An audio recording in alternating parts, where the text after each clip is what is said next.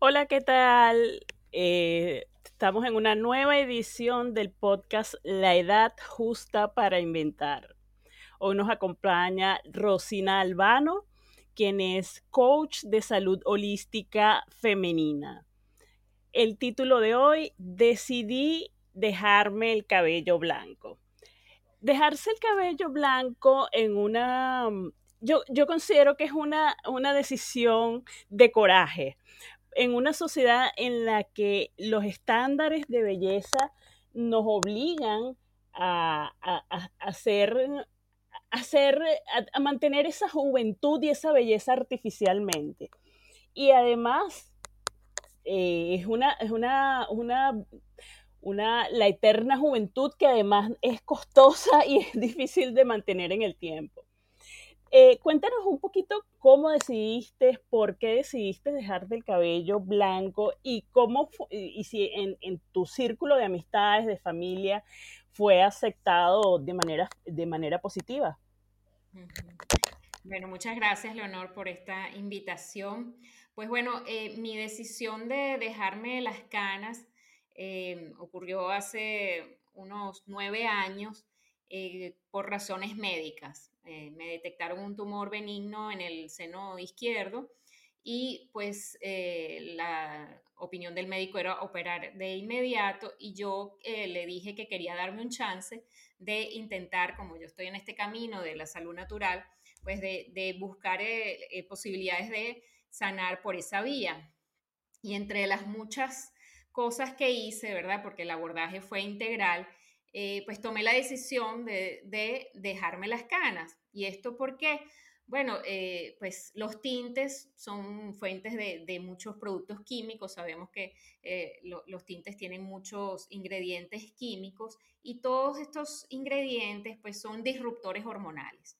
Entonces, eh, siendo que, que, un tumor es producto desde el punto de vista físico de un desequilibrio hormonal, pues parte de lo que quise hacer fue decir, bueno, este, ¿cómo ayudo a mi cuerpo a que se limpie y eh, ayudarlo en este proceso de, de, sanación? Entonces, bueno, tomé la decisión de, de dejarme las canas. Eh, por supuesto, mmm, el, el, transcurso del periodo no, no fue sencillo. Eh, la reacción familiar que tú me preguntas no fue la, la mejor. La mayoría de, de, de las personas que me, que me rodean, pues les llamó la atención y, ah, bueno, pero es algo temporal mientras pasas por esto y después te lo puedes eh, teñir. Y yo la verdad que en un principio no, no lo tenía como muy planificado, sino que simplemente fue una decisión del momento. Eh, pero sí, la mayoría, pues mi esposo en realidad eh, es muy receptivo y, y no, no, tuvo mayor problema, pero el, el, resto de la familia y las amistades, pues sí lo tomaron con sorpresa y no, no precisamente de manera muy receptiva.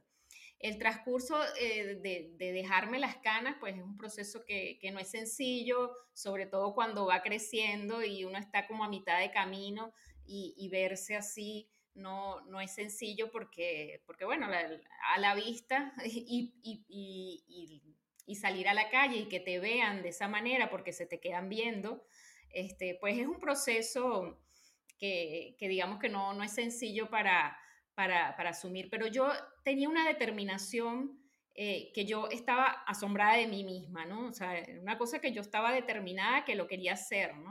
A pesar de que las miradas no me resultaban muy cómodas, eh, era algo interno que, que me decía eh, que eso era lo que tenía que hacer y lo que estaba bien. Y, y la verdad es que fue, fue como una caja de Pandora, o sea, yo no me esperaba todo lo que me iba a traer esa decisión. O sea, el, a, medida que pasaba el tiempo y que yo me reafirmaba en, en, mi decisión de que definitivamente quería dejarme las canas y cada día que pasaba como que me convencía de que era algo definitivo, o sea, que, que definitivamente yo no iba a volverme a teñir más nunca, eh, pues eh, muchas cosas empezaron a pasar dentro de mí. También yo estaba en, una, en, un momento, en una transición, eh, también desde el punto de vista eh, de, mi edad, empezando en esta perimenopausia, en los cambios hormonales. Entonces fue un momento también de mucha introspección, de ir hacia adentro y, poco a poco me fui dando cuenta que, de alguna manera era el camino y que, y que me quería mostrar tal, como, tal y como yo soy, ¿no? Fue, fue lo que me fui dando cuenta en el camino, ¿no? Es decir, esta soy yo. O sea, esta que tú ves, esta soy yo. E, e, esa fue como la revelación, o sea, es como una frase que, que, no sé en qué momento me vino y se me quedó grabada, de decir, o sea, de alguna manera, y, y, y aquí siempre cuando uno trata este tema no me gusta caer en, en, en, criticar o juzgar a los demás, porque creo que cada persona está en su camino y cada una toma la, la decisión en base a lo que siente y a lo que piensa, y, y todas las decisiones de cada una están bien en, en función de, del camino que están atravesando. Este, pero de alguna manera yo sentía como que me estaba quitando una careta, como que me estaba quitando eh, una capa, un peso, y más allá de la comodidad, que yo nunca fui muy esclava de, de, la belleza, este, por supuesto me sentí liberada de no tener que estarme tiñendo a cada rato. Em, eh, digamos, nota aparte, eh, yo tenía muchas reacciones alérgicas con los tintes, a pesar de que cada vez buscaba cosas más naturales, pero me, me, lloraban los ojos, se me despellejaba todo el cuero cabelludo, o sea, tenía reacciones alérgicas a, los tintes, pero apartando eso, era el tener todos los, cada mes, cada mes y medio estarme tiñendo. Entonces, para mí fue una liberación y poco a poco me fui, e, este, pues integrando a eso y dándome cuenta de, bueno, de eso que te decía, que, que, me sentía yo, yo misma, ¿no? Eh, y, creo, que, creo que eso es lo que realmente me dejó todo, toda esta experiencia. Y, ya después, una vez ya eh, con mis canas completas, pues cada vez me, empezó a gustar más y, te puedo decir hoy en día que yo amo mis canas. Amo mis canas y yo sé que muchas personas me ven y me aparentan más edad de la que tengo. Y la verdad es que no me importa. Eh, y, como tú empezaste la conversación y, podemos, y hago una pausa también para que tú este, me comentes, pero, pero definitivamente hay un tema de, esclavitud que tenemos las mujeres con, con todo este tema de, de, la industria de la belleza, que bueno, podemos profundizar un poco más. Absolutamente. Fíjate, yo me identifico con eso que tú, que tú dices de, de que te sentiste liberada. A mí me pasó eso, pero fue yo pasé toda mi vida alisándome el cabello. Tú sabes que nosotros venimos de un país donde, de, de las mises, y, y, hay unos estándares de belleza muy exigentes. Y, y, yo pasé toda mi vida, o sea, yo tengo mi cabello natural desde hace, me lo dejé crespo, eh, será menos de dos años y de verdad que me, e, esta soy yo, reconecté con lo que, con lo que es Leonor, yo, esas, es esas son mis raíces, yo soy de cabello crespo. Y mira, a todo el mundo le encantó, le, o sea, porque en realidad eh, cuando llevas una, una, cosa y te sientes cómoda con ella, cosa que antes no, yo no, no, no había conectado con Leonor y yo no me sentía, o sea, quizás es la obligación, lo que, influye, influye el, el, el, entorno, influye en la publicidad, influye, o sea, uno no está eh, exento de, de, todo ese bombardeo. Pero cuando decidí dejarme el cabello crespo, yo dije, ah, no más tinte, no más, perdón, el tinte todavía no he logrado llegar a dejarme el cabello blanco, pero hacia allá voy. Y otra cosa, mi esposo, o sea, yo ahorita la, la, la, vez que le dije a mi, a mi peluquera de, de que me le, le, dije, le, como que le, le, le, asomé que quería dejarme el cabello blanco, me dijo, no, te vas a ver más vieja. Y mi esposo también dice que no, que no, que, que, que si estoy loca. Entonces, eh, de verdad que se requiere, como dije al inicio, mucho coraje. Entonces, bueno, en eso estoy. No, yo creo que es el momento que, que, decida cada una y a lo mejor ese momento no llega. O sea, yo creo que cada una tiene su camino y, no tiene que, que, ser criticable una decisión o la otra, no porque tengas canas eh, eres mejor que la otra. O sea, eh, realmente eso no, no, tiene nada que ver. Y fíjate tú el paso que diste y este, con, con tu pelo crespo y que, te, y que te sentiste eso tú también. O sea, que esta soy yo. Y eso es lo que ocurre y, también me gusta siempre también reforzar el concepto de, salud porque no significa que, con los años que uno asume pues eh, este, naturalmente esta etapa, no quiere decir que uno no se cuide, que uno no se arregle, este, que uno no se mime, eh, eso no tiene nada que ver, pero sí de alguna manera eh, asumir el paso del tiempo. Y claro, tenemos unos estándares de, de belleza y no nos damos cuenta porque está tan integrado, pero realmente somos esclavas de toda esta industria de la belleza y no nos damos cuenta. Eh, pero, porque bueno, tú te puedes arreglar y te puedes maquillar un poquito, y, pero sin, sin dejar de ser tú. O sea, porque hay, uno ve, digamos, tantas mujeres que usan tanto maquillaje, usan tanta, tanta cosa que, bueno, acuden incluso a, cirugía o a Botox.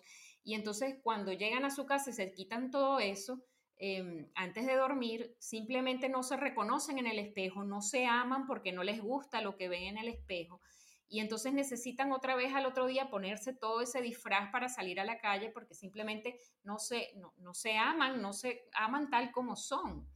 Entonces tenemos esta cultura eh, que, nos bombardea todo el tiempo el marketing sobre este tema de, la belleza, que tienes que, que, permanecer joven para siempre y entonces eh, pues buscamos eso a toda costa cuando es una batalla perdida porque todos vamos a envejecer y qué mejor manera de envejecer sino, o sea, aceptando esos años con gracia, eh, siempre por supuesto cuidándonos y, mimándonos sin necesidad de dejar de ser nosotras mismas.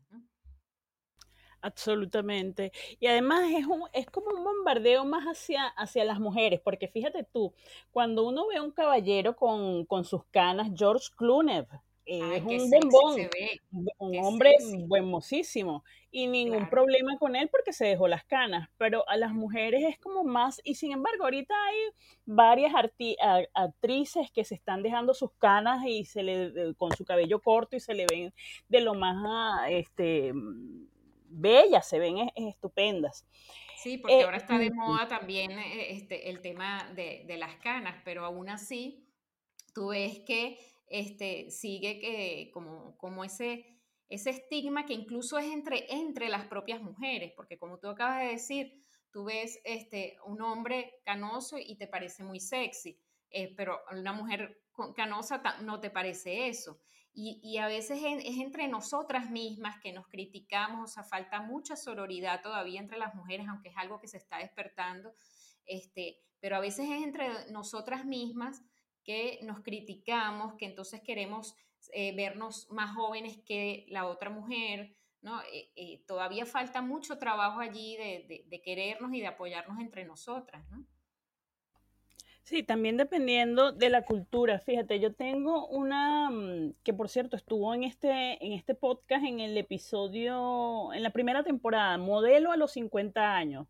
Una chica que vive en Dubái y ella eh, es modelo precisamente porque, porque tiene el cabello blanco.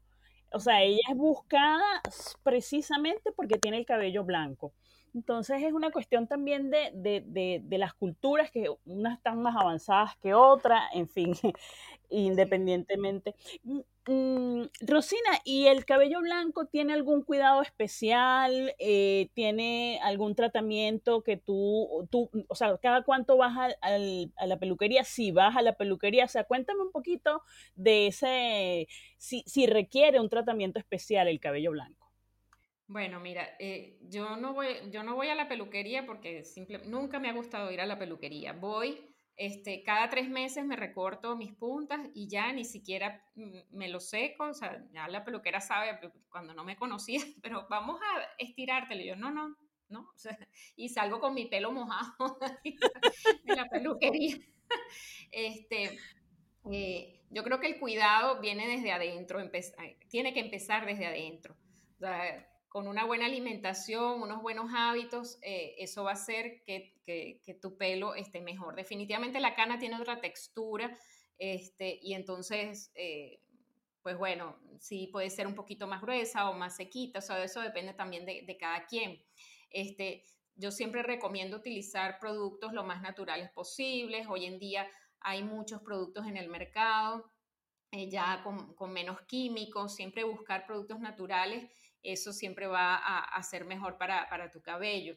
Este, yo utilizo champús lo más naturales posibles y, uso aceite de coco para, para este, mantenerlo hidratado y mantener los rizos allí controlados. Eso es lo que yo uso. Yo, este, digamos, mis cuidados son bastante simples porque no soy esclava de, eso y creo que, todo se, origina desde adentro.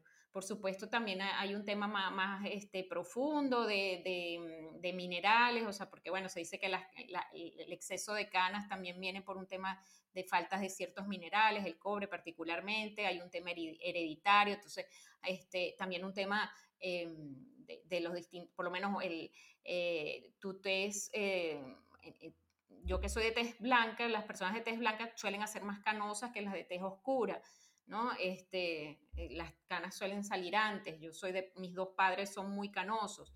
Entonces, hay un tema hereditario allí y un tema también este, nutricional entonces el, cuidado viene desde adentro para que, para que tengas un pelo em, eh, hermoso también, eh, el pelo bien, el pelo, según la medicina china, está relacionado con el riñón, entonces en la medida que este, trabajemos nuestro riñón y esté sano, este, nuestros riñones, eh, también eso va a ayudar a, tener un pelo más saludable. Entonces todo al final, la, salud es integral y, y, es un compuesto de cosas, pero en resumen, yo siempre les invito a usar productos lo más naturales posible. Y en la medida de eso, vas a evitar, este, porque muchas personas me preguntan, ay, pues, ¿cómo haces para que no se te pongan amarillas las canas? A mí nunca se me han puesto amarillas y yo creo que es por eso. O sea, yo creo que depende mucho de, este, de, los hábitos porque yo suelo estar al sol y no se me ponen amarillas. Entonces creo que, que hay que trabajar pues desde el punto de vista integral como todo en la salud. Absolutamente. Oye, te doy las gracias por tanta información valiosa.